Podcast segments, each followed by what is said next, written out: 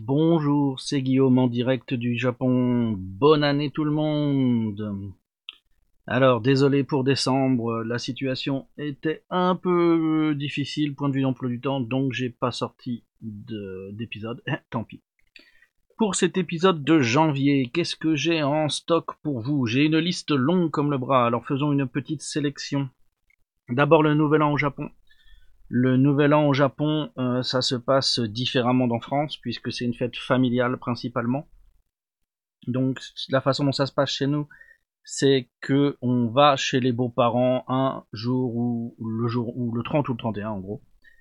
Euh, on passe la soirée du 31, le réveillon, de manière tout à fait calme en famille, avec un repas très banal. Euh, mais on va souvent on se fait un peu plaisir, mais il n'y a pas de règle particulière pour autant qu'on m'ait expliqué.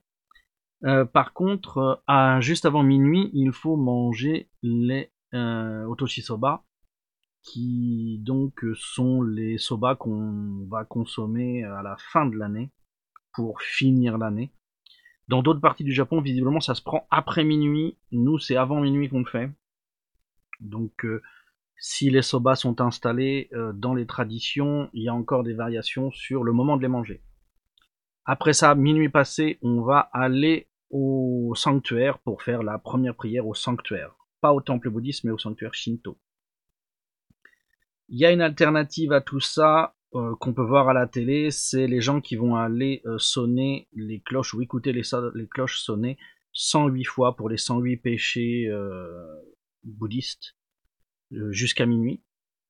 je voulais aller cette année filmer le Tion-in qui a une, si ce n'est la plus grosse cloche du Japon et qui la sonne d'une manière assez particulière, mais je m'y suis pris trop tard et donc je n'ai pas pu y aller, il fallait réserver et je ne l'ai pas fait par rapport à ça, du coup, euh, on, a, on peut avoir une fin bouddhiste, mais on va voir le début qui va être shinto. Donc on va aller euh, dans le sanctuaire, faire une prière assez banale, mais on va, sortir, on va tirer le premier Omikoji, qui va être techniquement le plus intéressant de l'année, hein, puisqu'il vous donne 365 jours. Donc nous on tire Omikoji ce jour-là, le premier, pas, la plupart du temps pas euh, au petit sanctuaire de minuit qui est plutôt un petit sanctuaire très local, mais on va attendre le premier pour euh, aller euh, prier. Donc si on revient en arrière, minuit on va au sanctuaire, on fait la prière, on rentre, on dort, on se réveille le matin, on ne prend pas de petit déjeuner et on va consommer osechi pour un brunch. Donc osechi lioli c'est la cuisine traditionnelle pour le nouvel an il y a différents éléments euh, qui sont euh, symboliques euh, dans, le, dans le menu. Donc normalement ça se présente dans une boîte à bento laquée à plusieurs étages, trois ou quatre étages en fait, selon les années, les traditions et ce genre de choses. Voilà, la, boîte à bento est, une, un truc stable, mais le nombre d'étages et ce qu'il y a à l'intérieur varie selon les régions et les époques. Donc ce que nous on peut avoir euh, dans nos euh, dans nos ben, dans nos bento, dans nos osechi euh, à la maison, on va avoir du kamaboko bien sûr, rose et blanc, c'est la tradition. on va avoir des kulomame qui sont des des haricots noirs qui sont pour la bonne santé euh, on a quoi d'autre euh, On a, euh, je regarde une liste là pour faire le truc, j'ai pas fait ça à l'avance. Kurimo, les, les pommes de terre de la capitale, qui sont des petites pommes de terre qui ont pas du tout une gueule de pommes de terre en fait au départ, mais c'est c'est une autre racine du même genre. du, du takenoko, donc de la, du cœur de bambou, euh, qu'est-ce qu'on a du lencorn, bien entendu, de la, de la racine de lotus. Euh, différentes choses comme ça. On, on va avoir euh, quoi d'autre Du gobo, bien sûr, du gobo. J'adore le gobo. Et ce genre de choses. Des jeunes sardines aussi, avec certaines significations plus ou moins claires. la sardine, c'est probablement une tradition plutôt sur Osaka, parce que la sardine, il y a eu une grosse industrie de la sardine comme engrais dans le sud d'Osaka, et c'est possiblement une tradition qui vient de là. Comme ma belle-mère vient du sud d'Osaka, c'est voilà, c'est possible que ce soit très localisé comme truc. Faudrait voir. Euh, et puis bien sûr, ça accompagné d'un ozoni qui est donc une soupe de miso blanc euh, avec beaucoup de légumes et du mochi euh, à l'intérieur. Chaque année, c'est le combat sur combien de morceaux de mochi il faut mettre dans le ozoni. Un ou deux par personne selon les goûts, les machins et trucs. Et à chaque fois, je me fais engueuler parce que je m'en demande deux. Et deux, c'est une énorme quantité de riz, Guillaume, et tu vas grossir. Et voilà. Donc j'ai eu droit aux mêmes réprimandes que d'habitude cette année. Donc on va consommer Osechi tranquillement, euh, on va pas se refuser de boire un peu de saké avec, un peu de nihonshu avec. Euh, on va aussi avoir une carpe, une carpe, euh, non pas une carpe, une dorade, une dorade grillée. Et cette année on avait acheté une énorme dorade parce qu'avec Akiko on est allé au port et on a acheté une énorme dorade qui rentrait pas dans le four normal, donc on a obligé de trouver des alternatives. C'était toute une expérience cette année. Donc on va consommer ça. Une fois qu'on va avoir fini ça, euh, eh bien on va aller de nouveau faire Atsumode dans un autre sanctuaire qui est euh, un sanctuaire plus gros, euh, plus plus lié à la ville, un peu plus historique. D'habitude c'est pas là qu'on va prendre nos, nos omikuji, mais cette année, euh, c'est là qu'on l'a fait, parce que d'habitude on va dans un troisième sanctuaire, ce que cette année on n'a pas fait euh, à cause du Covid. Donc on va dans ce sanctuaire euh, qui est le gros, le gros sanctuaire de la ville, en gros où on est. On fait sa première prière là-bas. Il y a souvent beaucoup plus de monde que la nuit. Euh, celui de la nuit, d'habitude, là, depuis deux ans, ils le font pas, mais d'habitude, ils ont du Amazake, ce qui est super agréable. Dans le deuxième, il n'y a rien de spécial habituellement. Et euh, ensuite, euh, souvent, le lendemain, donc le 2, on va aller dans un sanctuaire plus gros qui est lié à un temple, qui est au Shigisan, dans notre cas, à la frontière de Nara et on va en profiter pour aller là-bas, aller au onsen pour le premier bain de l'année. Alors moi j'y participe pas parce que le onsen là-bas est largement trop chaud pour moi. Et euh, c'est là d'habitude qu'on prend les omikuji. Euh, cette année, n'y allant pas, on a fait les omikuji dans le deuxième sanctuaire. Donc euh, aucune aucune partie de la tradition du Nouvel An dans ce que je fais moi avec ma belle famille ici n'est liée au bouddhisme, c'est que du Shinto. Euh, donc c'est à noter, mais il y a quelques traditions bouddhistes qui sont sur la question également. Voilà, faut pas s'inquiéter, ça existe aussi. Voilà pour le petit topo pour le premier de l'an. Après ça, c'est des vacances basiques, normales. Cette année, les enfants reprennent le 11, ce qui, puisque le 10 est férié, et donc, eh bien, ça nous fait pas mal de jours à gérer avec les enfants. C'est pour ça que je ne suis pas en live euh, Twitch normaux et que j'ai eu un peu du mal à enregistrer le podcast aussi. Parce que entre leur avalement, la femme qui bosse à la maison maintenant et les enfants qui sont en vacances, c'est un peu chaud. Euh, ce que je, ce dont je voulais parler euh, cette fois-ci, euh, je vais simplement répondre à la question qu'on m'a posée dans le dans le Discord des streetcasters. Euh, on m'a posé une question au sujet de la sécu japonaise. Et donc je vais essayer de faire un truc assez, assez, schématique, mais assez clair.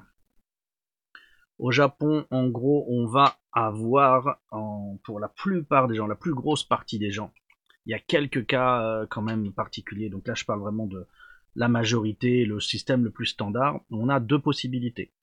On va avoir d'un côté les caisses de Shakai Hoken et les caisses de euh, Kokumin Hoken. Les caisses de Shakai Hoken sont pour les gens qui sont avec des euh, statuts salariés. Euh, y a, euh, cette caisse-là est divisée en deux, en deux caisses pour les grandes entreprises et pour les plus petites entreprises. Et donc pour ces caisses-là, et eh bien sur votre salaire, vous allez avoir une déduction d'un côté pour vous, votre, votre, comment on dit, c'est pas l'allocation, votre cotisation, et il va également y avoir une cotisation patronale. euh, si vous n'êtes pas salarié, dans ce cas-là, vous allez aller dans l'autre caisse qui est la Kokumin Hoken, où là, c'est une caisse euh, qui n'a que la cotisation salariale, donc ça coûte plus cher forcément à l'individu. Et euh, de cotiser à ces caisses-là vous ouvre des droits de sécu qui font que quand vous allez aller chez le médecin pour les visites normales, vous allez avoir 70% de la, de la facture qui est couverte en tiers payant par euh, la, Sécu, et vous, vous allez devoir vous acquitter de 30% restant. Des fois moins, jamais vu plus, mais voilà, ça peut être moins selon votre âge et certaines conditions. Euh, donc voilà, vous êtes couvert en gros à 70% pour euh, la plupart des frais, sachant qu'après au niveau des enfants et des choses comme ça, vous pouvez avoir des couvertures locales qui changent.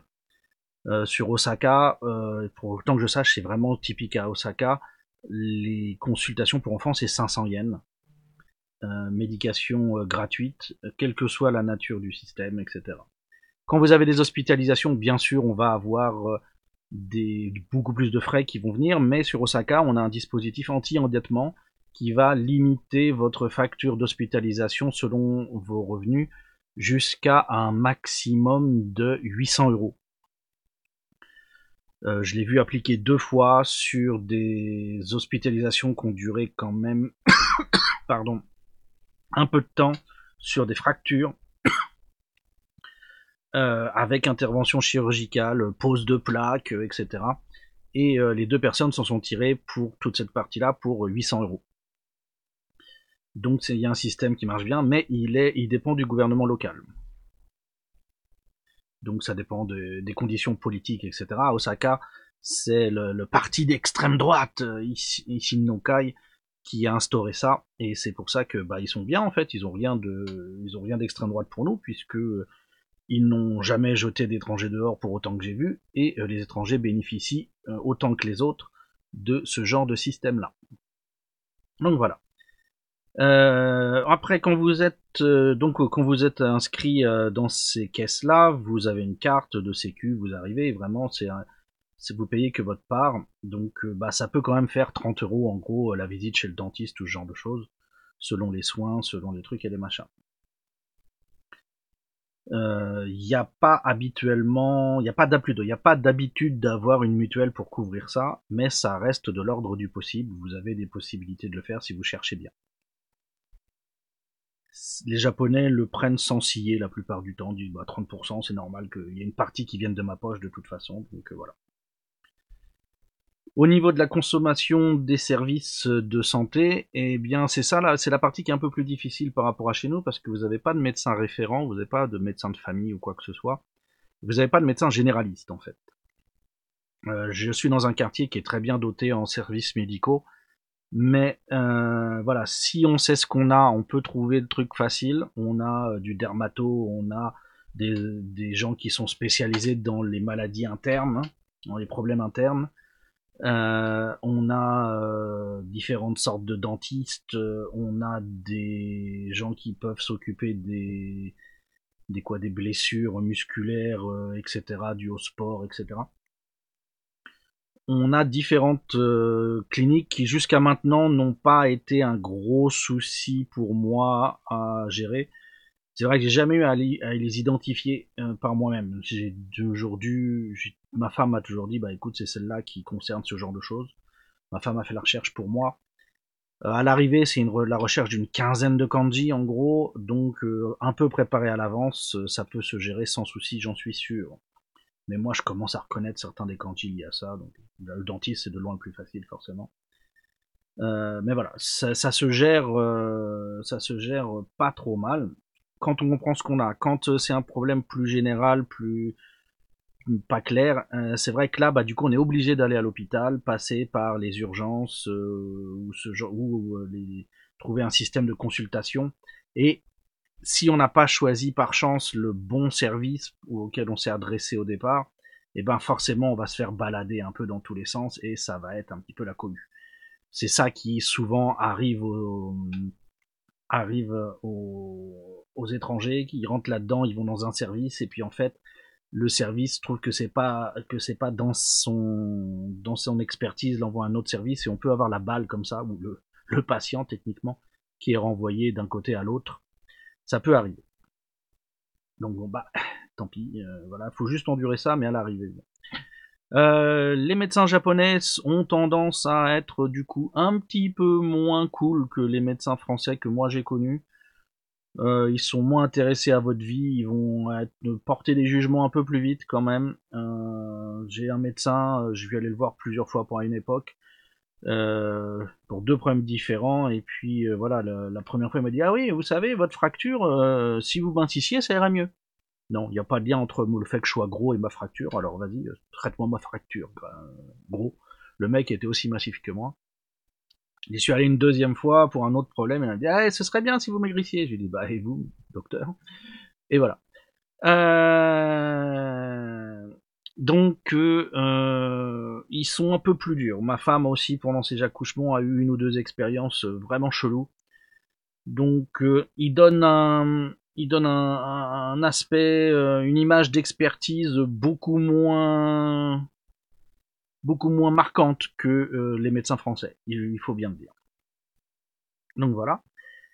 Euh, quand vous tombez sur un médecin qui, qui, dont vous avez la maladie, quand la maladie et le médecin correspondent, si ça se passe bien, il vous file des trucs, ils peuvent se louper une ou deux fois au départ parce que votre, corps réagirait euh, différemment de ce que les Japonais peuvent connaître. Mon ORL, comme ça, les deux premières fois où j'y suis allé, il y était allé beaucoup trop gentiment sur les doses de médicaments.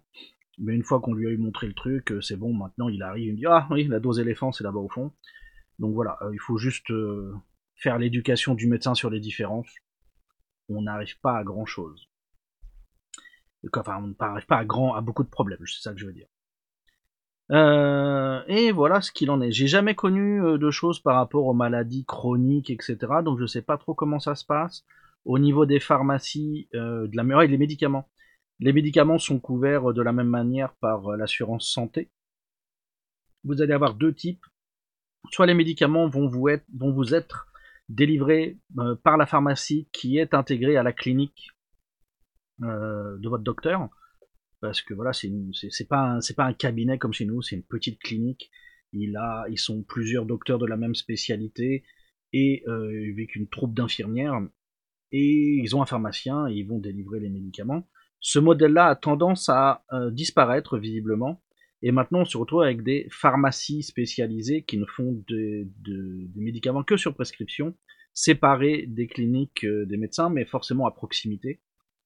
Euh, parce que bah, ils ont bien vu que c'était intéressant pour le business d'être à côté d'un d'une clinique.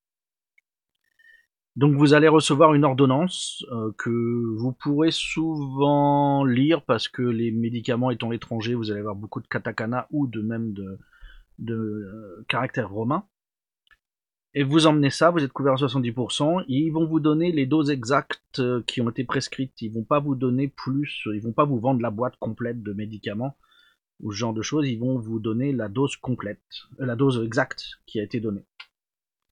Donc ça réduit un petit peu les, les restes de médicaments.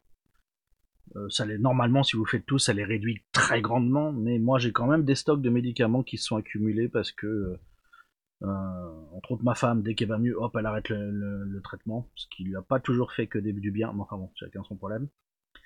Donc voilà, y a, on gâche moins de médicaments ici grâce à ça. En France, ça se, à mon époque, ça se faisait pas, je sais pas ce qu'il en est maintenant. Mais voilà. Sinon, euh, c'est à peu près tout pour le système de santé. Vous pouvez avoir euh, des, des, comment dire, des massages euh, des séances de kiné qui sont couvertes par la Sécu au même titre que le reste. Euh, quand je m'étais fait une fêlure euh, à un os, j'ai eu des, séances de kiné rééduc qui étaient inclus dans le dans le package, dans la couverture. Donc voilà, faut pas vous inquiéter pour ça. Ça ça marche pas trop mal. Et puis sinon, eh ben voilà, c'est à peu près tout, hein, je dois dire. Il euh, n'y a pas grand chose d'autre que je vois à dire sur la question.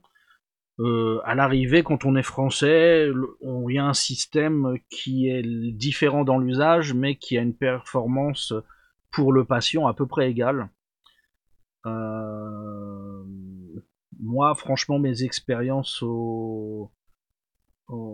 avec le système médical japonais se sont toujours bien finies. Ça n'a pas toujours forcément bien commencé, mais y mettant moi la patience qu'il fallait à faire attention, ben euh, hmm, j'ai jamais eu de problème insurmontable. Euh, mon frangin s'est cassé un bras ici euh, avec plaque et tout. Euh, c'est un des deux dont je parlais. voilà, ça s'est pas trop mal passé. Ma femme a fait trois hospitalisations pour pour des enfants, pour des accouchements, des enfantements. moi, j'ai eu un suivi médical pour une alerte cancer machin et voilà, ça a été mené de manière suffisamment satisfaisante dans la mesure où voilà, j'ai pas eu le cancer, on m'a pas détecté de cancer. Euh, ça a probablement rendu l'expérience plus agréable que si ça avait été euh, l'inverse, je dois bien le dire. Et c'est à peu près tout ce que je vois à dire sur la question. Je vois qu'en deux thèmes dans ma liste de 58 000 là, eh bien j'en suis déjà à 20 minutes d'enregistrement. Je ne vais pas vous tenir la jambe plus longtemps et je vais vous dire à très bientôt. またねー。